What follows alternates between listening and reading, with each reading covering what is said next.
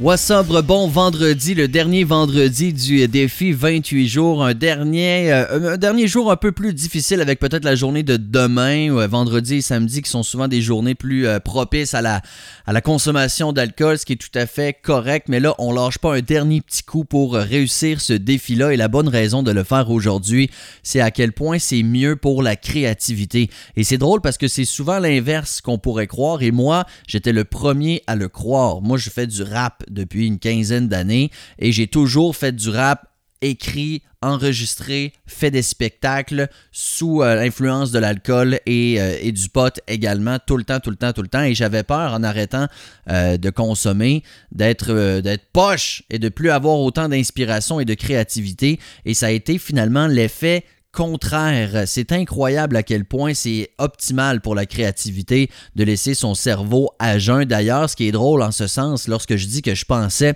que j'étais meilleur lorsque j'écrivais sous, euh, influence, il y a une expérience qui a été faite par un docteur du nom de A. Lang et dans le fond, ce que ça, ce que ça dit, c'est que l'alcool n'impacte pas positivement la créativité, mais la personne s'abrosse se juge meilleur.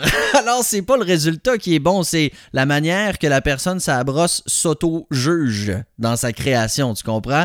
Fait que ça m'a bien fait rire lorsque j'ai euh, lorsque j'ai compris ça. Je sais pas s'il y a quelque chose que vous aimez faire et qui est euh, d'une manière ou d'une autre dans la créativité. Ça peut être euh, simplement cuisiner. Hein. Euh, peut-être que vous aimez faire de la musique, de la danse, n'importe quoi avec, avec, vos mains.